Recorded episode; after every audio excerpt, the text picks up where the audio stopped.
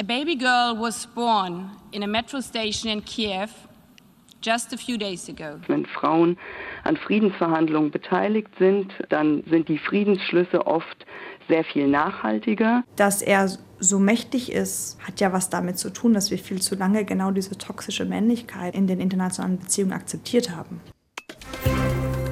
News Junkies. Was du heute wissen musst.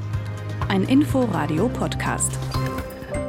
Hi zu einer neuen Folge News Junkies. Wir sind heute wieder Franziska Hoppen und Ann-Christine Schenten und wir sind heute extra für euch in den Sender gefahren, obwohl wir das ja in Berlin gar nicht müssten. Denn es ist der 8. März, also der Internationale Frauentag in Berlin und deshalb Feiertag. Aber klar, die Welt, die dreht sich weiter. Während wir hier im Haus des Rundfunks in Berlin-Charlottenburg sitzen, da kommen direkt nebenan am ZOP, am zentralen Omnibusbahnhof, so heißt das. Wir können von hier aus drauf schauen, wieder Dutzende Frauen und Kinder an, die aus der Ukraine flüchten mussten.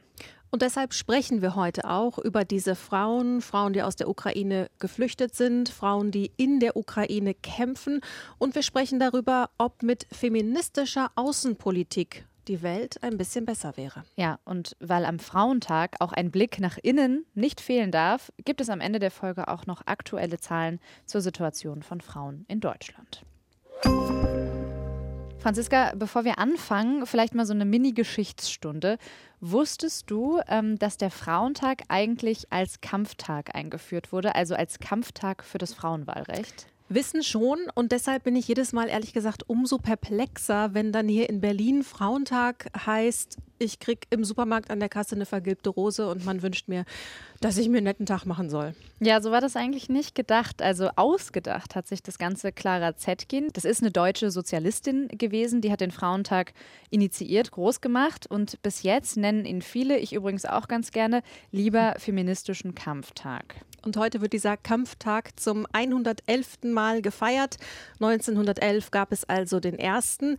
Allerdings danach mit Unterbrechungen, denn die Nazis haben den damaligen Frauentag verboten und den Muttertag als solchen auserkoren. Seit über 100 Jahren wird also fast jedes Jahr am 8. März daran erinnert, dass es immer noch keine Gleichberechtigung gibt. Übrigens hat Clara Zetkin damals auch aktiv versucht, den Ersten Weltkrieg zu verhindern. Der ist ja in eine ähnliche Zeit damals gefallen. Der 8. März, der wurde nach 1914 auch zum Aktionstag gegen den Krieg und damit wären wir beim Thema. Du hast ja gerade schon gesagt, wir sitzen hier wenige Meter vom ZOP entfernt. Das ist ein großer Busbahnhof. Und gestern Abend, als ich von der Arbeit nach Hause gelaufen bin, da fuhr an mir ein Reisebus vorbei. Da haben sich Kinder an der Scheibe die Nase platt gedrückt. Und daneben saßen ziemlich erschöpft aussehende Frauen, wahrscheinlich die Mütter. Und ich gehe stark davon aus, dass die Menschen in diesem Bus Geflüchtete aus der Ukraine waren, denn diese Busse sieht man jetzt viel in der Stadt. Ja, genau. Der Ukraine-Krieg, der ist ziemlich spürbar jetzt auch in unserem im Alltag in der Hauptstadt, weil eben viele, viele Menschen hier Schutz suchen. Bislang wurden in Deutschland mehr als 50.000 Kriegsflüchtlinge aus der Ukraine registriert. Es könnten aber noch viel mehr sein. Verlässliche Zahlen, wie viele Schutzsuchende genau in Deutschland sind, gibt es momentan nicht, denn viele von ihnen kommen ja erstmal bei Familien, bei Freunden, bei Verwandten unter. Aber das ist klar, die Männer zwischen 18 und 60, die dürfen nicht ausreisen, sondern sollen in der Ukraine kämpfen und deswegen sind die meisten der hier ankommenden Frauen und Kinder. Und das heißt, dass die ehrenamtlichen Helfer hier in Berlin und auch die Polizei, die dann eben am ZOP und am Hauptbahnhof patrouillieren, sich auf eine besondere Situation einstellen. Frauen und Kinder gelten als besonders vulnerable Gruppe und könnten hier auch besonderen Gefahren ausgeliefert sein. Ja, das wird jetzt noch mal ja konkret, weil die Situation mit den Unterkünften durch den Senat ja noch nicht optimal geregelt ist und deshalb viele Privatpersonen jetzt ein Zimmer, ein Bett bei sich zu Hause anbieten. Was einerseits großartig ist, all diese Hilfsbereitschaft, die wir hier sehen, und andererseits ist aber die Angst groß, dass unter all diesen Helfern auch Zuhälter oder Menschenhändler sein könnten, die die Situation der Schutzsuchenden ausnutzen. Das hat nämlich unser Reporter Nico Hecht am Hauptbahnhof recherchiert und dazu unter anderem mit Magdalena Schach gesprochen, einer Helferin vor Ort. Helfer werden angesprochen, Geld angeboten, dass ihnen Frauen mit Kind vermittelt werden, also wo man dann nicht viel Fantasie braucht, zu verstehen, was das eigentlich bedeutet. Ja, ja Zuhälter oder. Oder einfach ja, Menschenhändler. Und man nimmt diese Gefahr sehr ernst. Die Bundespolizei patrouilliert am Hauptbahnhof mittlerweile auch verdeckt in Zivil mit mehr Streifen, um die ukrainischen Frauen und Kinder vor solchen dubiosen Angeboten zu schützen. Und laut unserem Reporter hat sie Verdächtigen auch schon Platzverweise erteilt. Und sie ist auch an größeren Bahnhöfen in Brandenburg unterwegs und da hat Jugendministerin Britta Ernst auch darauf hingewiesen, dass alleinreisende Jugendliche auch gefährdet sind. Deshalb ist es gut, wenn die Polizei dort ist und wenn auch identifiziert wird, wenn die gar nicht in richtiger Begleitung sind. Und die Bundespolizei hat auch jetzt am Wochenende interveniert und junge Leute in die vorläufige in Obhochnahme der Jugendämter überführt. Ja, das sind aber nur die Schutzmaßnahmen hier in Deutschland. Viele Frauen sind ja gerade noch auf der Flucht. Sie kommen erst hierher und sind da auf der Flucht laut diverser Hilfsorganisationen eben einem erhöhten Risiko sexualisierter und geschlechtsspezifischer Gewalt ausgesetzt. Genau. Und mir ist dazu noch aufgefallen, dass dieses Thema, also Frauen und Krieg und die unterschiedlichen Gefahren, auch Außenministerin Annalena Baerbock wichtig zu sein scheint. Sie hat nämlich bei ihrer Rede vor der Vollversammlung der Vereinten Nationen in New York Anfang März auf diese Situation von Frauen und Mädchen aufmerksam gemacht. Ist jetzt ein Ton auf Englisch, aber ich finde, wir können trotzdem mal reinhören. A baby girl was born in a metro station in Kiev just a few days ago. Her name, I've been told, is Mia. Her family was forced to shelter, just like millions of others across Ukraine. They live in fear, they live in pain. They are forced to separate from their loved ones. Because of Russia, launching a war of aggression against Ukraine. Also sie findet da deutliche Worte. Sie sagt, ein Mädchen wurde vor ein paar Tagen in einer U-Bahn-Station in Kiew geboren und ihr Name ist Mia. Ihre Eltern waren gezwungen, Schutz zu suchen und sie leben nun in Angst und Schmerz und mussten sich als Familie trennen, weil Russland einen Angriffskrieg führt. Und jetzt geht es, liebe UN, um diese Mia. Also um Mia, das Mädchen, deren Schutz und Wohlergehen sich die internationale Politik als Ziel nehmen sollte. Genau. Jetzt haben wir hier über die Frauen auf der Flucht und die ankommenden Frauen hier gesprochen, aber einige bleiben ja in der Ukraine und haben sich der ukrainischen Armee angeschlossen und kämpfen auch. Und zwar gar nicht so ein geringer Teil, nämlich etwas mehr als 15 Prozent der ukrainischen Armee sollen Frauen sein. Das hat Politologin Leandra Bias von der Schweizerischen Friedensstiftung Swiss Peace gesagt in einem Interview mit dem WDR. Und bei der Bundeswehr zum Vergleich sind übrigens rund 13 Prozent Frauen. In der Ukraine machen jetzt so viele mit, sagt Bias, weil sie eben genau wissen, wofür sie da kämpfen bzw. wogegen. Ja, während wir ja auch die Videos von russischen Soldaten gesehen haben, die in der Ukraine festgenommen und gefragt wurden, warum sie denn einmarschiert seien.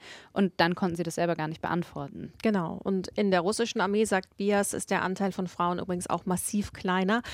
Allerdings sagt sie natürlich auch, Frauen selbst in der Ukraine sind halt oft unzureichend an der Waffe ausgebildet, im Selbstschutz schlecht ausgebildet. Also auch das birgt besondere Gefahren. Aber es scheint, ein bisschen zumindest, als würde dieses klassische Bild, also Männer kämpfen, bleiben vor Ort, sind die Helden, Frauen sind mit der Familie beschäftigt und auf der Flucht, das ist ein bisschen im Wandel, auch wenn man natürlich sieht, dass der Großteil immer noch so ist. Also zumindest kämpfen ja jetzt nicht nur in der Ukraine Frauen. An diesem Kampftag musste ich zum Beispiel an die Frauen in Rojava denken, also dem kurdischen Siedlungsgebiet Kurdistan in Nordsyrien. Da gibt es ja die bekannte weibliche Miliz, die YPG, die zusammen mit den Männern eigentlich die Speerspitze der US-geführten Offensive gegen den Islamischen Staat war. Und wo das Tabu der tötenden Frau dann plötzlich so in der Art, wie das hier kommentiert wurde, doch gar nicht mehr so tabu war. Ja, und andererseits liest man, zumindest wenn man sich einige Online-Kommentare unter den Beiträgen durchliest, dass anscheinend schon so manche das Bild jetzt richtig finden, dass die starken, mutigen Männer in der Ukraine bleiben und die schutzlosen mhm. Frauen fliehen. Das für manche ist es wahrscheinlich das, das richtige Bild oder das Bild, vielleicht, was sie am ehesten verstehen. Mhm. Aber ich habe zumindest letztens im National Geographic Magazin gelesen, dass tatsächlich überall auf der Welt mehr Frauen kämpfen, ohne das jetzt irgendwie bewerten zu wollen. Da spielen ja noch viele andere Dinge eine Rolle, außer jetzt der Wunsch nach Gleichberechtigung oder Emanzipation, also Armut, soziale Mobilität, Bildung und so weiter.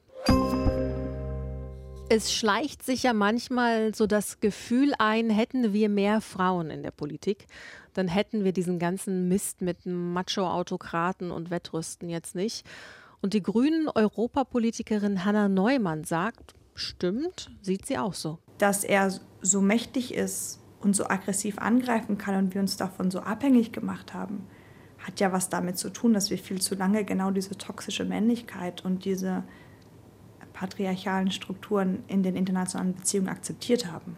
Sie spricht dann natürlich über Putin und sie ist mit ihrer Einschätzung nicht alleine. Christina Lunz, eine feministische Aktivistin und Diplomatin, sagt, wenn man die letzten mindestens 100 Jahre, mindestens seitdem ähm, 1915 in Den Haag 1200 Feministinnen zum ersten internationalen Frauenfriedenskongress zusammenkamen, hätte man schon seit damals auf deren Forderungen gehört, dann würden wir, denke ich, ja sehr wahrscheinlich in einer weniger gewaltvollen Welt leben. Und sowas ähnliches sagt auch die Friedensforscherin Simone Wisotzki vom Langes Wort, Leibniz-Institut, Hessische Stiftung Friedens- und Konfliktforschung. Sie hat nämlich heute im Deutschlandfunk gesagt, dass an dieser Einschätzung was dran sein könnte und sie als Friedensforscherin muss es ja wissen. Wenn Frauen an Friedensverhandlungen beteiligt sind, dann sind die Friedensschlüsse oft sehr viel nachhaltiger. Aber statistisch gesehen sind es immer nur noch so um die 10 bis 12 Prozent von Frauen, die an Friedensverhandlungen wirklich beteiligt sind. Ja, und eine Politikform, die das verbessern will, das ist die feministische Außenpolitik. Was das genau bedeutet, da erzählen wir euch gleich mehr zu. Jetzt noch mal ganz kurz zurück zu Putin. Ich habe ein Interview im Deutschlandfunk gehört. Das fand ich ganz spannend. Da erklärt ähm, die Politologin Leandra Bias, haben wir ja vorhin schon mal gehört, dass Putin die Ukraine und Europa verweibliche. Sie meint damit, dass Putin antifeministische und homophobe Narrative nutzt, um den Westen vermeintlich schwächer darzustellen vorzustellen. Hören wir mal rein. Er hält seit etwa 2012, also er neu gewählt wurde, auch diesen Diskurs von, er redet nicht von Europa, sondern zum Beispiel von Gay-Europa. Die Rede ist auch nicht von der Demokratie, sondern von der Homokratie. Und die Aussage dabei ist eigentlich, dass der Westen hat seine traditionellen Werte aufgegeben unter anderem vor allem wegen der Geschlechtergerechtigkeit oder wegen Rechten ähm, für die LGBT-Gemeinschaft und dass er sozusagen ironischerweise, er ist die letzte Festung von diesen christlichen zivilisierten Werten, die er, die er verteidigt und entsprechend weiterführend dann, das sagte ja auch, ähm, dass die Ukraine sozusagen vom Westen eigentlich manipuliert wird und er mit diesem Einmarsch in die Ukraine eigentlich diesen diese Unterwanderung und Pervertierung der ukrainischen und im Endeffekt auch der russischen Bevölkerung verhindern möchte. Da müsste es Putin ja eigentlich auch ein bisschen ärgern, dass er statt jetzt mit seinem Angriffskrieg Europa vermeintlich männlicher zu machen, Europa jetzt eher noch mehr zusammengerückt ist und noch mehr Solidarität und Liebe zeigt. Aber äh, so ganz praktisch, die Frage ist ja dann schon, wie kann Außenpolitik gegen so jemanden wie Putin einstehen, ohne sich gemein zu machen? Also sprechen wir jetzt mal praktisch über feministische Außenpolitik. Erklär mal an Christine. Ja, das ist ganz grob gesagt Außenpolitik, die Geschlechtergerechtigkeit, aber auch Menschenrechte bei Sicherheitsfragen immer mitdenkt. Christina Lunz dazu. Der Sicherheitsbegriff ist ein sehr beschränkter Sicherheitsbegriff. Er fußt auf militärischer Sicherheit, nationalstaatlicher Sicherheit. Und Feministinnen in Außen- und Sicherheitspolitik sagen, dass das, was Grenzen sicher hält, ist bei weitem nicht das, was Menschen sicher hält. Genau. Mhm. Annalena Baerbock hat sich die feministische Außenpolitik sogar in den Koalitionsvertrag jetzt geschrieben. Ein Politikstil, der natürlich nicht nur von Frauen ausgeübt werden kann. Aber jetzt ist natürlich die Frage, feministische Außenpolitik, das klingt alles toll, aber was bringt uns das jetzt eigentlich im Ernstfall, also jetzt, wo ein Krieg ausgebrochen ist? Dazu hat die Friedensforscherin Simone Wisotzki heute im Deutschlandfunk was gesagt. In der Außen- und Sicherheitspolitik, sage ich mal, die die Tauben und die Falken. Und ich glaube, wir müssen einen Mittelweg finden, aber auf keinen Fall jetzt eben die Ziele der feministischen Außenpolitik völlig aufgeben und sagen, okay, unsere regelbasierte internationale Ordnung hat sich überholt und wir müssen jetzt eine Politik der Aufrüstung und Abschreckung fahren und sozusagen die Ziele von ähm, feministischer Außenpolitik eben auf Menschenrechte, auf die Realisierung und Umsetzung von Menschenrechten zu schauen und eben auch Frieden zu sichern und Frieden wiederherzustellen, sind völlig überholt. Das sehe ich nicht. Hm. Okay, also Wisotzki sagt einerseits die Waffenlieferungen, die Ausrüstung, diese Maßnahmen widersprechen eigentlich ihrem Verständnis von feministischer Außenpolitik, aber trotzdem hätten die Menschen in der Ukraine ein Recht auf Selbstverteidigung. Und um das zu wahren, können eben Waffenlieferungen auch gerechtfertigt sein. Aber die Ideale der, der feministischen Außenpolitik muss man im Kriegsfall nicht vergessen. Zum Beispiel droht der Ukraine ja zusätzlich eine humanitäre Katastrophe und auch die gilt es dann zu bekämpfen. Okay, also ehrlich, ob das alles so klappt mit der feministischen Außenpolitik gefühlt, sind ja doch schon so die Basics, die Herausforderungen, um jetzt die Diskussion mal zurück nach Deutschland zu holen. Mir ist diese Woche eine parlamentarische Anfrage der Berliner FDP-Fraktion auf den Schreibtisch geflattert. Da hat ein Abgeordneter gefragt, wie die Verdienstunterschiede zwischen Männern und Frauen so aussehen in der Berliner Verwaltung und in den Bezirken. Ich habe es dir mal ausgedruckt. Ja, ich, ich sehe hier einige Zahlen. Ähm, verbeamtete Männer in der Senatskanzlei verdienen im Durchschnitt pro Jahr knapp 86.000 Euro. Also es ist ein ordentliches Gehalt. Mhm. Frauen hingegen verdienen im Durchschnitt aber nur etwas mehr als 70.000 Euro. Mhm. Also ganz schöner Unterschied, 16.000 Euro liegen dazwischen. In den Bezirken ist es auch noch mal krass. Frauen verdienen in Neukölln 3.272 Euro im Monat im Durchschnitt, Männer aber 4.749. Genau, ziemlich krass. Die Verwaltungen sagen aber, nee, nee, nee, also wir bezahlen den schon allen dasselbe, aber Frauen machen einfach viel öfter Care-Arbeit, also passen auf die Kinder auf, pflegen Familienangehörige und arbeiten deswegen oft weniger oder arbeiten eben in Teilzeit, haben deswegen weniger Berufserfahrung und sind deshalb weniger oft in Führungspositionen. Ja, dann fehlen sie bei der feministischen Außenpolitik. Genau, dafür haben sie dann erst recht keine Zeit. Und dann noch mit der Corona-Pandemie obendrauf. Ich finde aber, noch ein Punkt ist wichtig, nicht aus den Augen zu verlieren, nämlich dass Frauen ja Ungleichheit, Ungerechtigkeit und Diskriminierung auf so viele unterschiedliche Weise erfahren. Also ich sage mal, bildungsnahe Frauen in der Berliner Verwaltung, vielleicht anders als bildungsferne Frauen oder arme Frauen anders als reiche und weiße anders als Women of Color, als LGBTQ-Frauen und so weiter.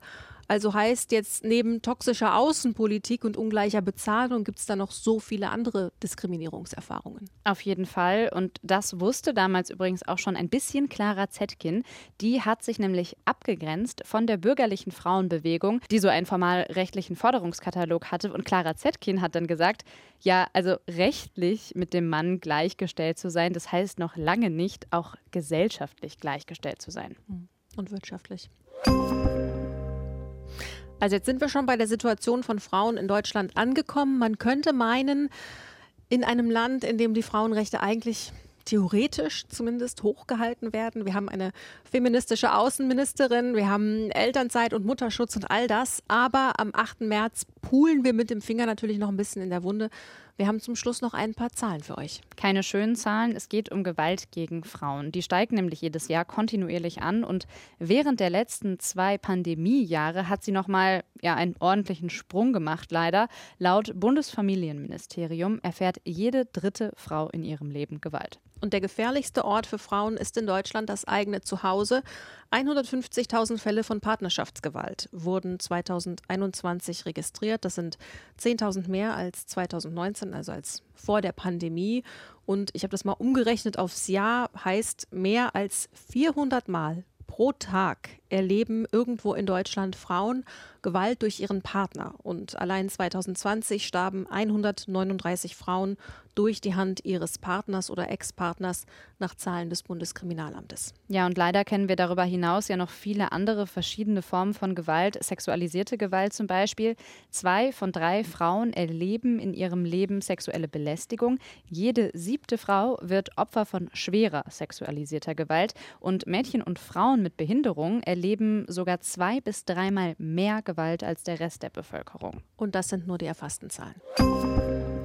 Versuchen wir mal so eine Art Zusammenfassung von dem, was wir euch jetzt erzählt haben, oder? Ich würde sagen, am Weltfrauentag geht es nicht nur um Rosen und darum, einen netten Tag zu haben. Nee, es ist ein hochpolitischer Tag. Ähm, an diesem Weltfrauentag geht es für uns in Berlin vor allem ja um die ukrainischen Geflüchteten, die hier im Ankunftstumult besonderen Gefahren begegnen.